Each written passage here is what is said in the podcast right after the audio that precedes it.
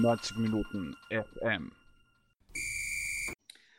Ja, herzlich willkommen, liebe Hörer von 90 Minuten AT bei der Premiere von Twitter Football Talks, äh, einer neuen Serie, die wir ähm, nicht ganz zufällig am Tag vor dem zweiten Lockdown starten. Vielleicht ein kurzer Hintergrund dazu. Wir haben uns schon des Öfteren überlegt, wie wir unsere treuen Leser und, und auch vielleicht äh, die, die es noch werden wollen, in unsere äh, Berichterstattung ein wenig mehr äh, einbinden können. Und nachdem Twitter ja äh, hier ein sehr interessantes Medium ist, auch speziell was Fußball betrifft, äh, geht es, auch wenn es um, um Live-Berichterstattung geht oder auch um die Analyse von, von Gesehenen und so weiter, ähm, ist uns dieses Format halt äh, dann irgendwann mal so eingefallen, dass wir jetzt regelmäßig mit Twitter-Usern, seien sie äh, jung oder alt, männlich oder weiblich, äh, Experten oder Nicht-Experten, prominent oder nicht prominent, äh, einfach sprechen wollen über über Tweets, die uns zu einem gewissen Fußballgeschehen äh, aufge aufgefallen sind. Und äh, als Premierengast darf ich heute den Gerald im Brechtinger begrüßen. Hallo Gerald. Hallo Michael, hallo.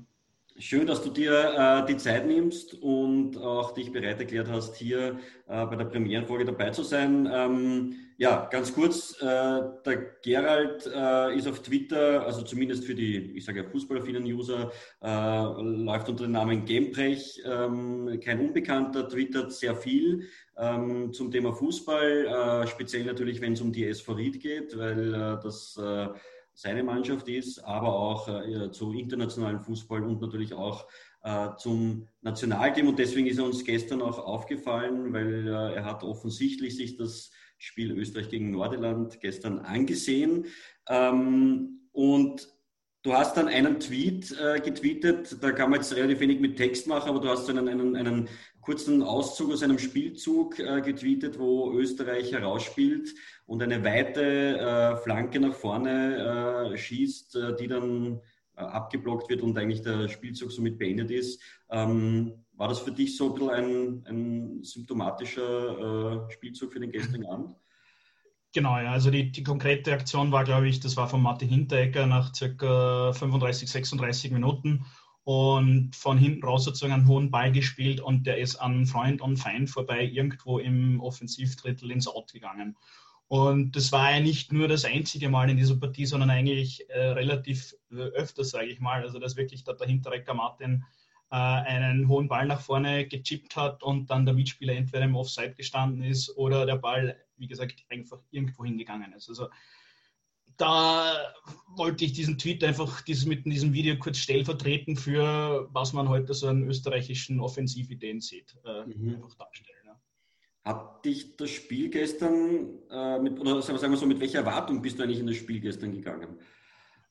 Ähm, die Erwartung war die, dass Nordirland ähm, einige Tage vorher eigentlich das, eines der wichtigsten Spiele der letzten Jahre verloren hat, dass die dementsprechend geknickt waren und auch einige ihrer wichtigsten Spieler auf der Bank gelassen haben. Also zum Beispiel Stephen Davis, absoluter Routinier, der nicht gespielt hat von Anfang an. Oder auch Craig Cathcart, der, den kenne ich noch von früher von Manchester United. Einfach wichtige Stammspieler geschont hat, weil man war sowieso punktelos letzter in der Gruppe und es ist im Grunde um nichts mehr gegangen. Oder ein Punkt hat man, glaube ich, noch. Und dementsprechend habe ich mir schon gedacht, dass Österreich mit dem Selbstvertrauen der Tabellenführung, der das Heft in der Hand nimmt und von der ersten Minute weg zeigt, dass man gewillt ist äh, zu siegen und da auch keine Zweifel aufkommen lässt, wohin die drei Punkte gehen. Okay, wurdest aber dann eines Besseren belehrt? Ähm, war das dann für dich auch wirklich so überraschend äh, oder war das dann für dich nach einigen Minuten oder sagen wir spätestens nach 15, 20 Minuten klar, oh je, ist das jetzt wieder so eine Partie, wie wir sie schon ein paar Mal gesehen haben?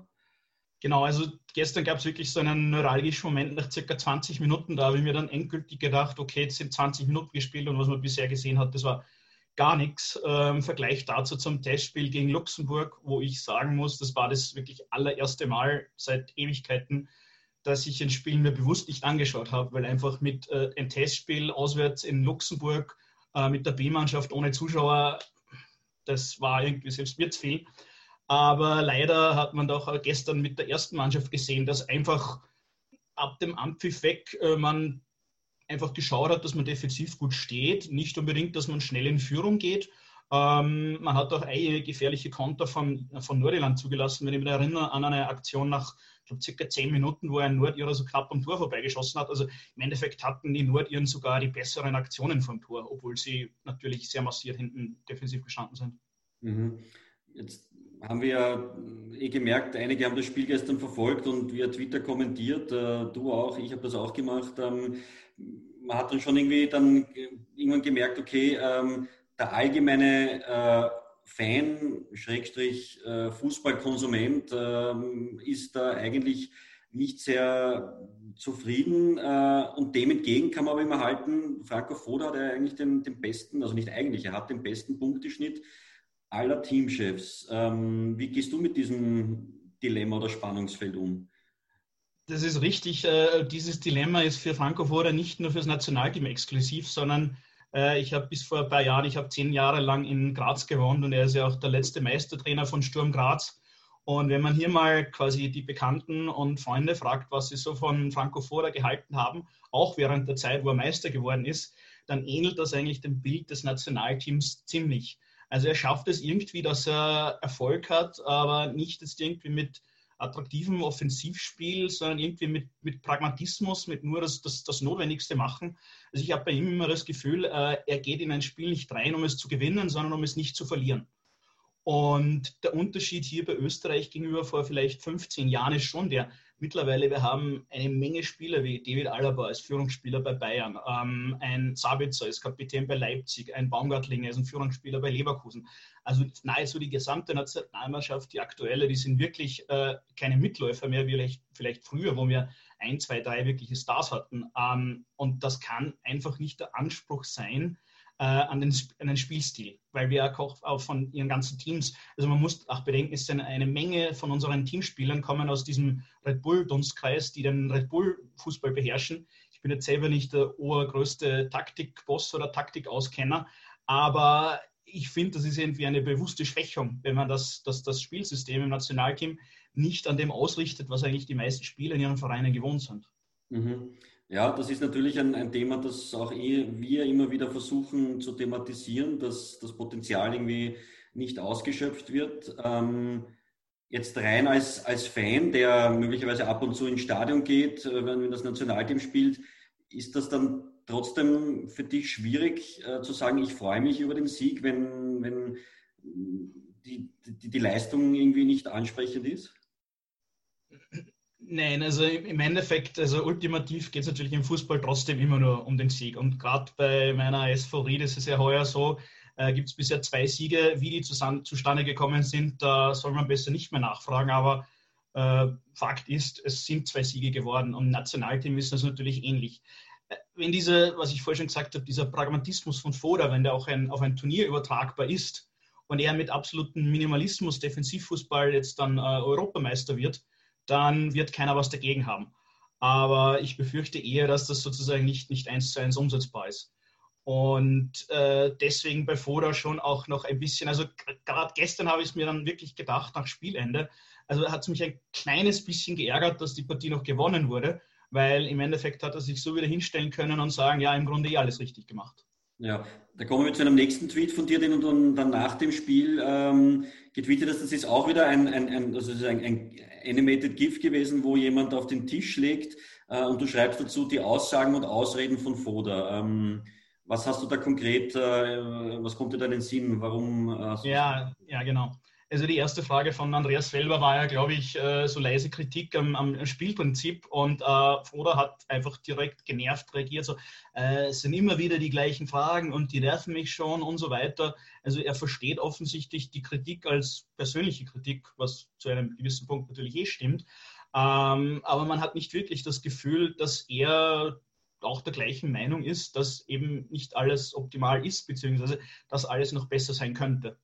Und äh, dementsprechend, das war auch schon eigentlich, äh, hat gestern auch ein anderer Twitter-User geschrieben, ich weiß nicht mehr wer, aber äh, bei Franco Fora in Graz war es ja so, dass er sich recht gute Kontakte mit den lokalen Medien dort aufgebaut hatte und dementsprechend, äh, sage ich mal, eher knappe bzw. nicht so gut ansehnliche Siege auch immer relativ medial gut rübergebracht worden sind. Und diesen Vorteil hat er halt mit Nationalteam, mit den österreichweiten Medien eben nicht. Also das ist ein bisschen ein Unterschied und dementsprechend wird diese Kritik an ihm auch sicher nicht verstommen, solange das quasi der Fall ist, wie die Partien jetzt gegen Nordirland oder zuletzt äh, gegen Luxemburg. Und mir ist dann auch noch ein Tweet auch eingefallen vom Palästerer, der gestern sozusagen in die Runde gefragt hat, naja, wer von euch kann sich auch nur an ein Spiel unter Marcel Koller erinnern, äh, das quasi so ist oder so war wie das Spiel gestern. Mhm. Und da gab es eigentlich nicht wirklich viel Feedback, was eigentlich auch dann so im Raum stehen bleiben kann. Ne? Ja. Du hast das angesprochen und da vielleicht auch schon abschließend zu unserem Gespräch. Ähm, man weiß ja nicht, äh, wie man dann gegen deutlich bessere Mannschaften spielt, beziehungsweise eigentlich weiß man es zum Teil schon, weil wenn man jetzt die Bilanz hernimmt, die von Foda ja die punktemäßig sehr gut ist, aber wenn man sieht, wie sie gegen Polen oder gegen Bosnien-Herzegowina gespielt haben oder auch zum Teil gegen Israel, äh, da sieht es dann schon deutlich schlechter aus. Also da hat Österreich dann schon deutlich weniger Punkte geholt. Ähm, glaubst du, ist es umlegbar, dass Österreich mit dieser Art und Weise, wie, wie sie unter Foda spielen, bei der EM äh, eine, eine Rolle spielen können, eine, eine sportlich erfolgreiche? Also ich bin eher so ein bisschen der Zweckspessimist, aber wenn ich jetzt das Realist sagen würde, dann wird sich wahrscheinlich an der Partie gegen die Ukraine entscheiden, ob man aufsteigt oder nicht. Weil Nordmazedonien muss man einfach gewinnen, das steht, glaube ich, außer Frage. Die sind zum ersten Mal dabei, die sind in der FIFA-Weltrangliste klar am weitesten hinten, haben sich erst jetzt in den Playoff-Spielen qualifiziert. Äh, gegen die Niederlande wird man, wenn bei denen alles normal läuft, obwohl die jetzt unter De Boer jetzt relativ schwach gestartet sind, glaube ich, mit den ersten fünf Spielen keinen Sieg, erst gestern zum ersten Mal gewonnen. Aber im Normalfall rechne ich mir eher nichts aus. Dementsprechend wird es davon abhängen. Die Ukraine zum Beispiel habe ich mir kurz angeschaut am Samstag gegen Deutschland. Äh, die haben teilweise nicht schlecht gespielt und auch recht äh, früh attackiert und die Deutschen immer wieder zu Fehler gezwungen. Und haben auch gestern gesehen gegen Nordirland, dass da unsere Mannschaft absolut anfällig war. Und bei einer Euro ist dann schon ein bisschen anders. Wenn man da in dieser Partie dann früh in Rückstand gerät, äh, ähnlich wie eigentlich damals bei der Euro 2016 gegen zum Beispiel Ungarn oder Is äh, äh, Island, äh, dann könnte das beim Turnier für die Nerven nicht so förderlich sein und dann könnte man auch wieder eigentlich ein, ein, ein blaues Wunder erleben. Mhm. Äh, du hast ein blaues Wunder angesprochen. Äh, vielleicht Fazit zum gestrigen Abend. Äh, man könnte eigentlich sagen, dass der Franco Foto mit einem blauen Auge davon gekommen ist. Ich meine, er hat auch nach dem Spiel im ORF-Interview gemeint, man muss eben Geduld zeigen gegen solche Gegner. Aber eigentlich, wenn man da 74 Minuten mit 0 zu 1 hinten ist, ist das ja zumindest aus meiner Sicht die vollkommen falsche Analyse. Das ist gerade für gestern was die vollkommen falsche Analyse, weil ich glaube, heute Andreas Heidenreich von, von, vom Kurier hat auch heute einen Tweet mit einem Screenshot online gestellt, wo man sieht, dass Österreich den Spielaufbau mit sechs oder sieben Spielern in der eigenen Hälfte betreibt, wo man genau weiß, dass, glaube ich, ein oder zwei Nordiren nur in, in der österreichischen Hälfte sind, dass die alle einfach hinten drin gestanden sind. Also wie man damit irgendwie den, den, den Plan gehabt hat, dass man da irgendwie durchkommt, das ist die Frage, stellt sich für mich schon. Und äh, ja, wie gesagt, gerade im Spiel gestern aufgrund der Tabellenausgangsposition war es einfach so, dass das Spiel relativ egal ist für Österreich, weil wenn man dann morgen gegen Norwegen gewinnt, ist man Gruppensieger. Das Ergebnis gestern war vollkommen egal, oder fast vollkommen egal. Dementsprechend hätte man beweisen können, dass man von erster Minute an gewillt ist, einfach auf Sieg zu spielen und einfach auch sich ein bisschen was zuzutrauen und nicht jetzt unbedingt mit drei defensiven Mittelfeldspielern, also mit Baumgartlinger, mit äh, Ilsanker, mit Schlager, äh, beginnt und einfach mal nur schaut, dass man absichert und dann irgendwann einmal erst nach dem Rückstand äh, beginnt, Fußball zu spielen. Weil, dass die Burschen offensiv was drauf haben und auch eine super Joker auf der Bank sitzen, äh, das hat man gestern eindrucksvoll gesehen. Also, wie gesagt, ich bin der Meinung, dass sich hier Foda selber schwächt durch seinen Spielstil. Ja. Okay, danke Gerald. Ich glaube, ähm, so wirklich ändern wird sich an der ganzen Situation nur dann etwas, wenn einmal ein anderer Trainer zu Werke gehen darf. Äh, das ist jetzt natürlich keine Rücktrittsaufforderung in dem Sinne, weil die Punkte äh, sprechen natürlich für Franco Foda. Ähm, und auch da ist vielleicht jetzt eine, eine Phrase, die Wahrheit ist eine Tochter der Zeit. Also wir werden ja dann eh sehen bei der Europameisterschaft, inwiefern das zu Erfolg führen kann oder nicht. Und wenn er damit Erfolg hat, dann muss man das eh auch anerkennen. Aber die wirklichen Prüfsteine aus meiner Sicht, die kommen ja erst. Äh, und bedanke mich auf jeden Fall für deine Zeit und ähm, dass du die Premiere von, von Twitter Talks hier auch mitgemacht hast. Danke. Bitte gern. Danke für die Einladung. Tschüss. Ciao.